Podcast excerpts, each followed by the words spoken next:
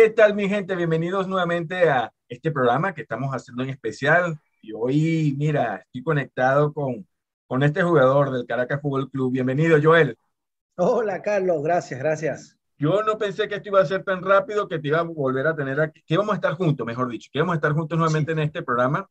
Y bueno, como siempre, tú sabes que nuestro, estamos, estamos alineados con respecto a esto de la crianza eh, como, y en esta tarea noble de ser papá, que bueno, a nadie, a nadie en este mundo le enseñan a ser papá. Y bueno, este tema me encanta, Joel, y son los retos de la seguridad digital para lo que es la crianza de nuestros hijos. ¿Has tenido algún tipo de retos con respecto a la seguridad digital, Joel? sí, claro, claro.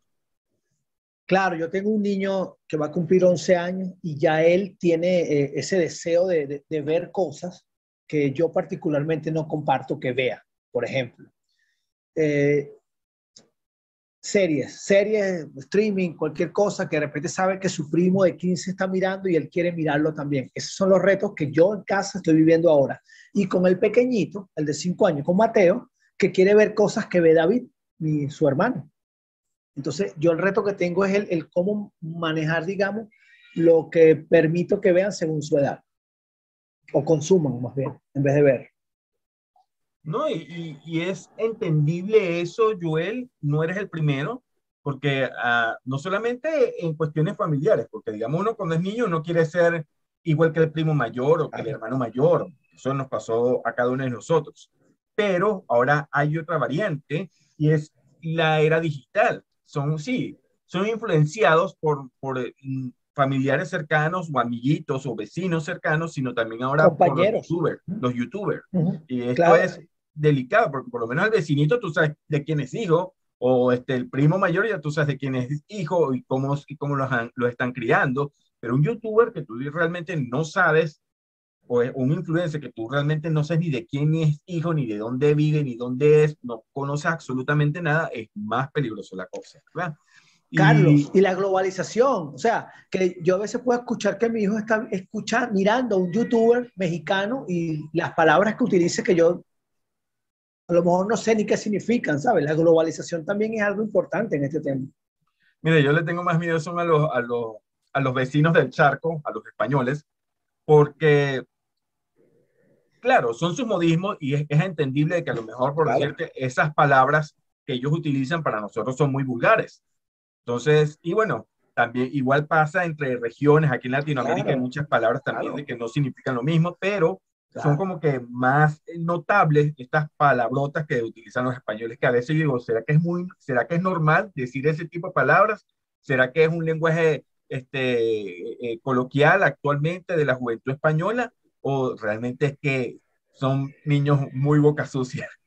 Pero me conozco. Si hay algún español que me esté escuchando en este momento, que por favor lo deje aquí en los comentarios y nos explique realmente si esas palabrotas es algo normal. ¿Ok? Entonces, fíjate, tenemos esto. En estos días, a mí me encanta lo que son los animes. Me gusta lo que, lo que es la... Soy seriadicto soy seriadicto, no solamente de anime, me encanta ver un streaming, me gusta ver mi Netflix, me gusta ver este Ahorita me estoy haciendo un maratón de, todas las, de todos los streaming para ver con cuál me quedo.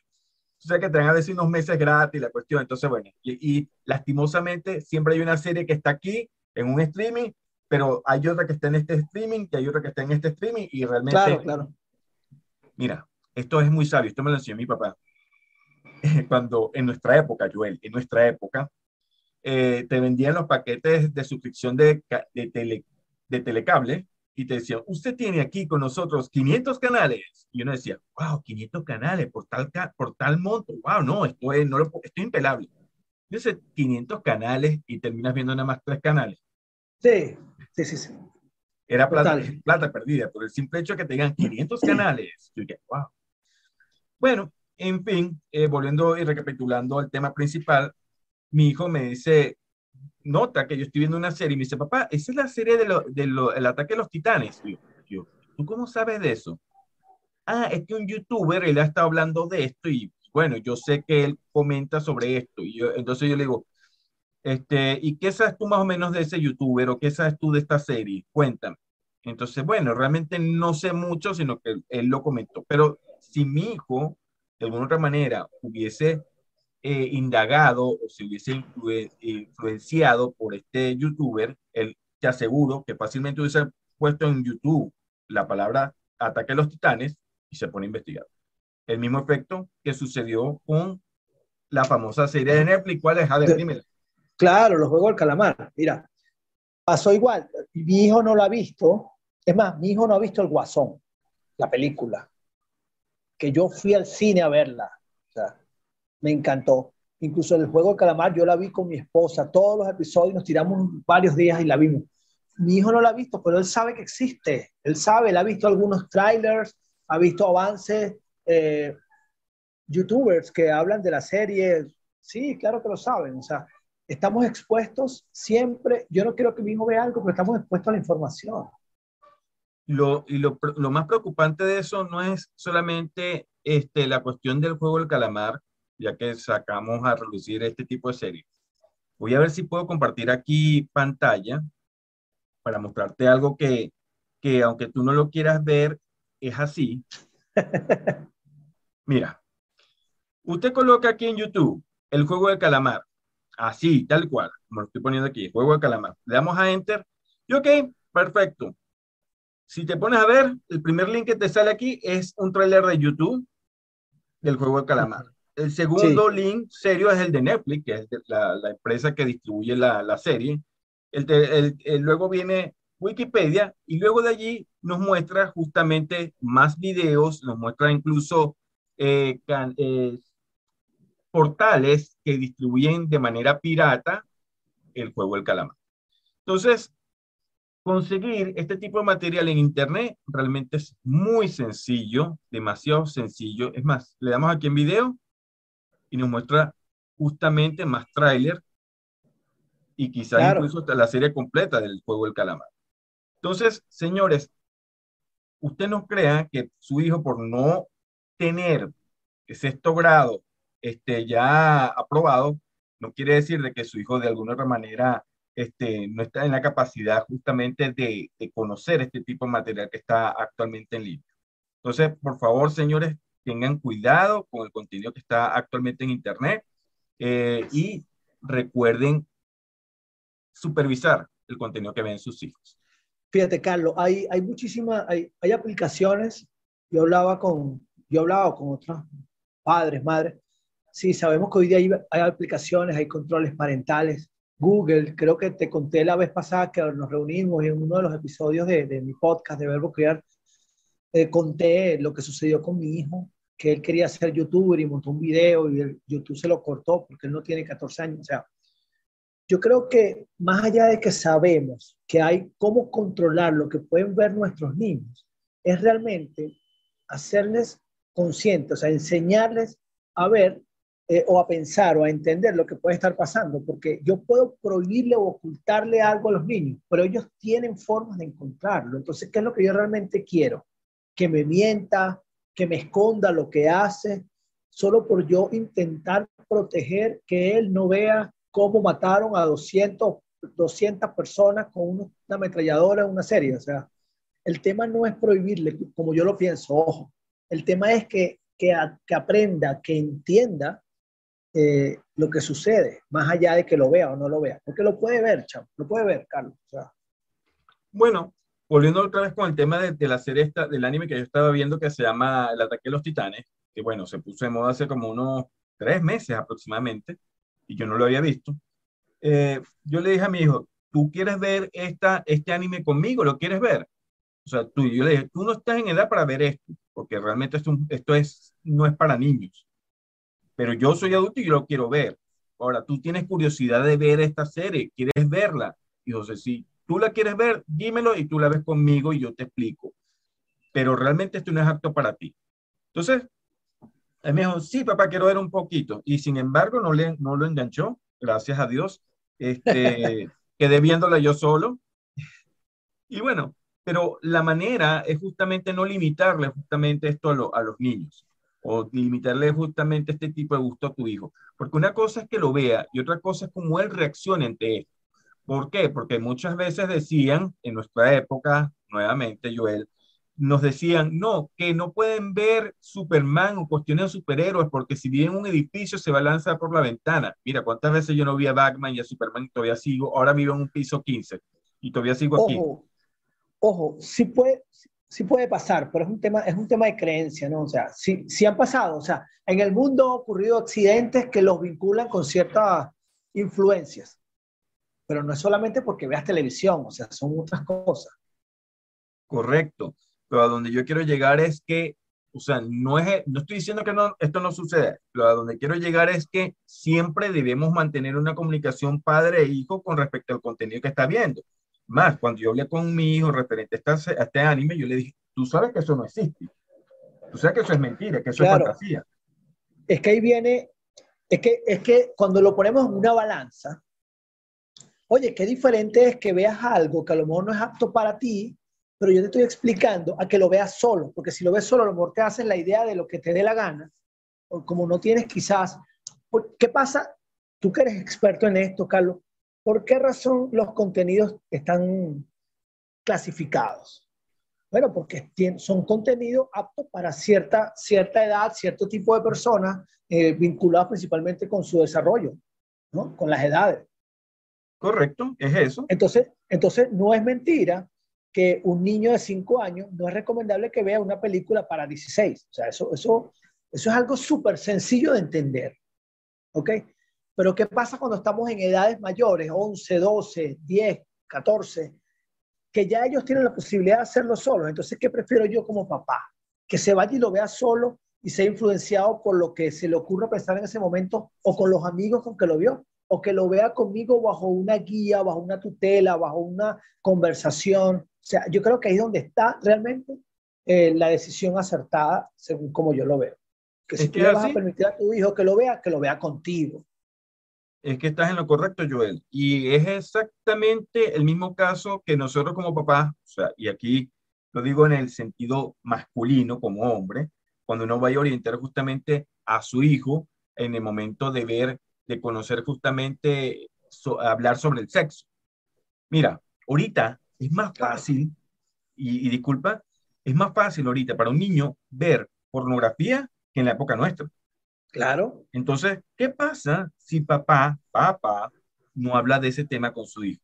No habla con los niños. Mira, este contenido es esto, mira, lo encontró justamente en internet. Este, yo he tenido casos, Joel, donde, digamos, por decirte, niños que vienen y me dicen, mira, este, a mí me pasó una vez que yo estaba en la computadora y me salieron puras mujeres desnudas. Ay, ¿qué pasó por, y qué pasó después? No, mi papá me, mi papá me castigó, mi papá y mi mamá me castigaron y me regañaron. Pero tú estabas buscando, no, yo no estaba buscando nada. Y es verdad. O sea, claro, puede ser que sí lo está buscando, ¿verdad? Porque bien decía mi abuela, por ahí muchacho no es gente, pero a ti y a mí, sin buscar, nosotros como adultos, nosotros como adultos en Internet, sin buscar nada relacionado con eso, de repente aparece. Y es así. Sí. Entonces, ¿qué pasó con este papá? Regañó al hijo y lo castigó. ¿Qué puede pasar a futuro con este niño eh, cuando vuelva a sucederle exactamente lo mismo en la computadora que de repente está en clase y de repente, mira, está buscando un juego y está por curiosidad, estaba, le salió un banner o le salió una publicidad de algo, un, un anime, un anime que pasa bastante con los animes, porque los animes realmente, la mayoría de los animes no son para niños. Entonces, inocentemente cliqueó allí y listo. Le vuelve a pasar y se le llena la computadora nuevamente puros, puras imágenes de mujeres mostrando sus partes. Luego, ¿tú crees que ese niño le va a volver a decir a papá, papá, mira, me pasó lo mismo con la computadora? No, no lo va a decir. No, no, claro. Entonces, es mejor, señor papá, tenga la mente abierta, hable con su hijo, mire, ok, perfecto, sí, esto es por esto, hijo, el internet está lleno de, de, de mucha publicidad engañosa, hay cosas que vas a encontrar, hay cosas que que no son actas para niños, o ahí incluso papá debe buscar justamente los controles parentales del navegador o del teléfono exclusivamente para poder controlar este tipo. Porque y, y eso que estás diciendo, y eso que estás diciendo es importante, porque si están, es para usarlos, Carlos. Ojo. Claro, los controles parentales de Internet, para bien sea teléfono o bien sea para la computadora, no es la solución absoluta. No, pero por más de que yo sienta a mi hijo a ver cosas conmigo, etcétera, también eh, es recomendable usar los controles parentales porque eh, existirán momentos en donde yo no esté. Entonces, filtra un poco. Mira, Los controles parentales son en Internet lo que son las rueditas para la bicicleta. Tal cual. No hay otro ejemplo mejor que ese. Así de simple. ¿Ok? Buenísimo. Usted le coloca control parental, bien sea el streaming, bien sea el Netflix, bien sea, hable con sus hijos. Dígale, mira hijo, yo te voy a dejar que tú veas Netflix, ¿verdad? Pero ve lo que está en tu perfil, solamente lo que está en tu perfil. ¿Ok? Entonces, mire, mira, hijo, tú vas a hacer, vas a ver esto, vas a ver, pero justamente lo que está en tu perfil, si es de Paramount Plus, si es este, si es de, Disney Plus, si es de eh, Star, si es de Amazon Prime, Netflix, me, me falta una, HBO Plus. Bueno, es que hay varios, ya hay. Mira, esta, esta, es cortesía de qué? ¿Cómo que se llama tu, patrocinante? De MB Streaming. Ok, ya saben, señores, MB Streaming. Recomienda los controles parentales. Este, Recomienda. Recomiéndelo, ¿no? Porque es verdad. O sea, cada programa es apto para un público. Claro, claro, claro. Eso igual como ahorita, ahorita nos llamaron, eh, aquí en Chile pasa, funciona eso, lo que es la, el, el, tele, el, televenta, ¿verdad? Te llaman, mire, te ofrecen servicios de telefonía móvil, te ofrecen canales nuevos. Entonces, los canales de la Champions, y llamaron justamente, mira, este, queremos saber si usted está interesado en un paquete eh, triple X. mire, no estoy interesado. No, pero es que tenemos una promoción especial. Mire, señora, yo tengo hijos. Ah, pero es que tenemos controles parentales exclusivamente para que... Mire, el televisor está en la sala. Yo no tengo televisión en, en el cuarto. Listo. Pero o sea, por lo menos se tomaron la molestia de decirme, mira, hay control parental. Hay control parental. Es que están, son para usarse. O sea, eso no te quita nada, de verdad. Yo conozco personas que prefieren no usarlo, incluso porque le da pena porque otros no los usan. O sea, no, ya va, se trata de tus hijos, de tu familia, es tu casa. E, es, la manera en la que tú estás criando a tu chamo. Y, y si están es para usarlo. O sea. Pero sin duda, Joel, para mí, el mejor control parental son los padres. Y bueno, por eso quisimos hacer este programa para ustedes, señores, y es monitorear. Monitorear para ti, Joel, ¿es bueno o es malo? Tratar de monitorear, estar ahí pegado viendo qué es lo que hace tu hijo día a día en la, eh, en la computadora o en esa pantalla. Para ti, ¿qué es monitorear? Vamos a definir eso. Realmente para mí es saber lo que mi hijo está consumiendo. No necesariamente yo estoy mirando todo lo que él mira, porque también pues, es un momento de espacio para él, etcétera. Pero yo sé que está yo me doy una vuelta cuando, claro, porque mi hijo tiene hora, horarios para el uso de pantallas. Entonces, esas horas, por supuesto que estamos con mi esposa, estoy yo, estamos en la casa, escuchamos, sabemos lo que está escuchando, sabemos lo que está mirando. Y, por ejemplo, si es contenido en YouTube, que de repente eh, duró una hora viendo YouTube, bueno, pero lo hace con cuentas eh, configuradas y yo, y yo después veo el histórico y sé que está mirando él. Entonces no es que yo estoy encima de él mirando o que no puede pasar, no darle play si yo no estoy. O sea, no, no, es, no es eso. O no es mi manera. Mi manera es que yo sé lo que está ahí. A veces voy y le pregunto, a veces voy y me meto. O a veces me dice, papá, para que veas este video. Eh, él le encanta ver cosas cómicas, por ejemplo. Entonces, cuando me llama me siento. Pero es eso, saber lo que está consumiendo. No, y lo más interesante de este tema, Joel, es que digamos ahorita los streaming es que tú puedes saber qué, cuál fue el último programa que viste, claro, claro. dónde quedó, y te aseguro que muchos padres ni les interesa, ni siquiera han visto qué fue lo que se, eh, cuál fue la última reproducción que pasó por ese perfil. Ahorita tú Total. puedes justamente verificar qué fue el último que se vio en ese perfil, eh, en el perfil de la cuenta de streaming, y decir, mira, ya va, este, ajá, vio este, Tú le preguntas a tu esposo, ¿tuviste este programa? No, no la vi. Ay, tú, ¿viste esto? Es más, ahorita hay muchos niños incluso que ven narconovelas. A mí, a mí me aburren todas las narconovelas, porque realmente sí, es una realidad, es verdad. Entonces, ¿qué pasa con las narconovelas, Joel? Que la gente termina encariñándose con algo que es malo.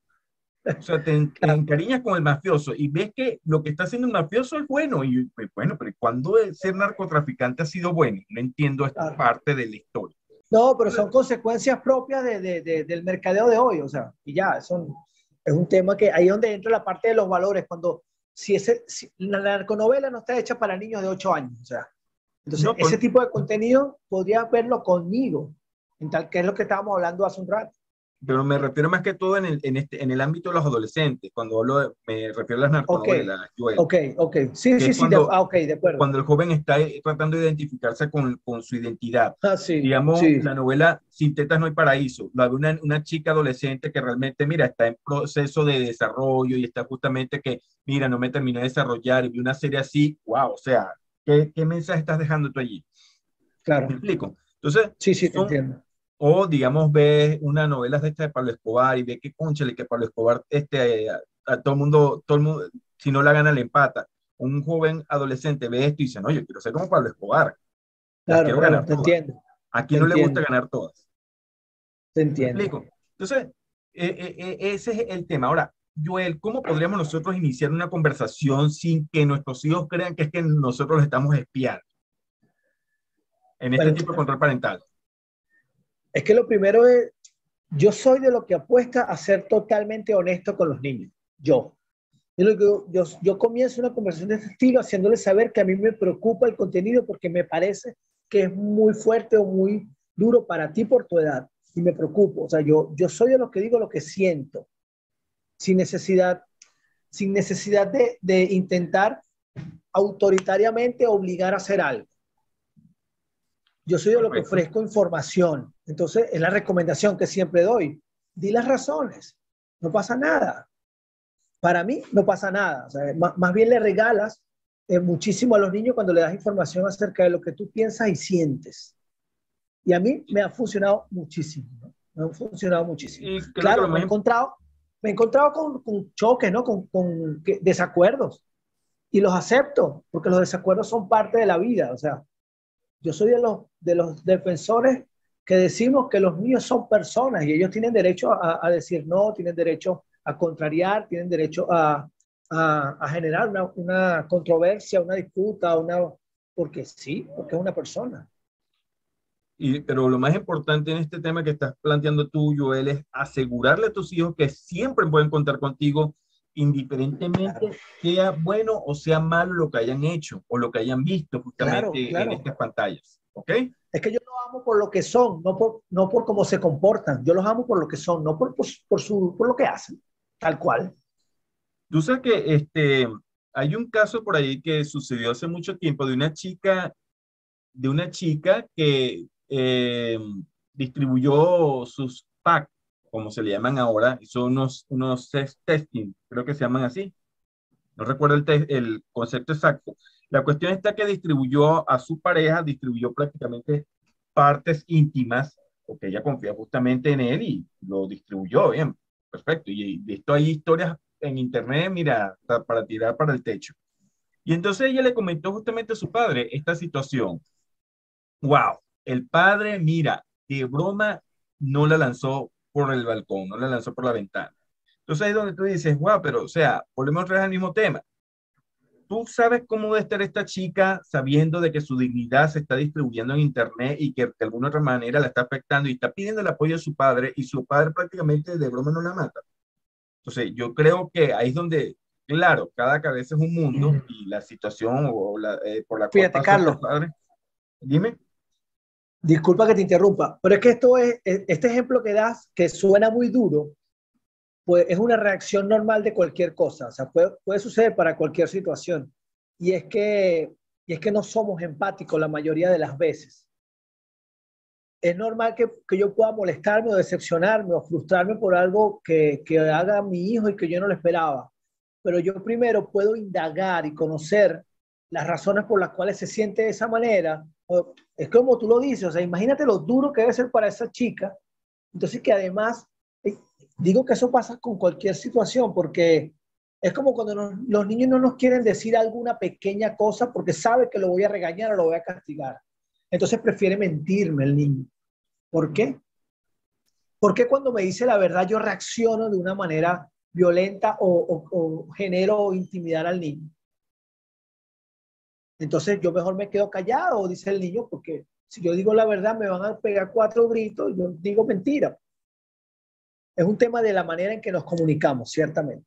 Correcto, correcto. Entonces aquí volvemos donde mismo. Tratar de demostrarle que siempre puede contar conmigo, sea bueno o sea malo. Claro. Decirle siempre eso, siempre, no, no decirlo, sino demostrarlo realmente. Mira, no, y decirlo también, las dos. Yo muchas veces este, le digo a mi hijo, este, dime la verdad, dime la verdad, yo no me voy a molestar, a veces me, me molesto y le digo, mira, sí estoy molesto, pero de, de, verdad estoy, te agradezco que me hayas dicho la verdad. Porque, porque es un grado de confianza que, ok, sabe que me seccionó, así, pero de alguna manera él sabe que tiene que decirme las cosas. Entonces, son cuestiones que uno tiene que aprenderlas a manejar. Y lo otro, eh, este, para resumir el, el, programa del día de hoy, Joel, no sé si tú quieres, eh, yo quisiera dar un repaso justamente de los puntos de la conversación. No sé si tú quieres decir algo más. Dale, dale. Ok. Te sumo al final. Primero que nada, los consejos. Monitorear. Tratar siempre de monitorear a tus hijos, hablar con ellos, sobre los temas que están abundando actualmente en Internet, investigar también justamente qué está sucediendo actualmente, lo, sobre, ¿a qué me refiero con esto? Ver cuáles son los, los, los challengers que están pasando, los retos que están saliendo actualmente en TikTok, ver si tu hijo lo ha visto, qué, qué está pasando actualmente en Internet, o sea, mantenerse actualizado. Siempre tratar de monitorear bien sea la programación que está viendo en Netflix, la programación que está viendo en YouTube, ver qué están haciendo. Iniciar conversaciones con tu hijo sobre estas temáticas, siempre hacer esto, iniciar una conversación con tus hijos sobre la temática actual, asegurarle a tus hijos que pueden contar contigo siempre, hoy y siempre, pase lo que pase. Aunado todo esto, explicarle por qué tú haces este tipo de monitoreo, eh, por qué supervisas justamente todas sus actividades en línea, ¿ok? Explicarle el peligro de las redes sociales y por último, para mí, otorgar autonomía, ¿verdad? Ya que para mí esto es, es como que darle la llave, darle la llave de, o a crear el puente de, de esa seguridad de tu hijo a la hora de confrontar las redes sociales, ¿ok? No sé si tú quieres agregar algo más, Joel. Sí, escuchar, escucharlos más y, y, está intrínseco en todo lo que acabas de mencionar. Escucha más a los niños, escucha más a tus niños pregúntales, indaga, escucha, escucha, no, no, no es nada más oírlo ahí, no, escucha de verdad, con atención, valorando todo lo que te dicen. Esa es la manera en la que puedes notar y hacer y, poder recibir exactamente lo que ese niño, esa niña está viviendo cada vez que consume un contenido o cómo se siente contigo. O sea, escucharlo, escucharlo más que tú decirle qué hacer. Escucharlo tomando en cuenta que a lo mejor lo que te digan no te puede gustar o no estás de acuerdo con respecto a eso, pero respetando, respetando su punto de vista. Claro. Claro. y hacerle saber el tuyo, está bien, pero se respetan ambos puntos de vista. Porque como tú lo estás diciendo actualmente, o sea, son personas.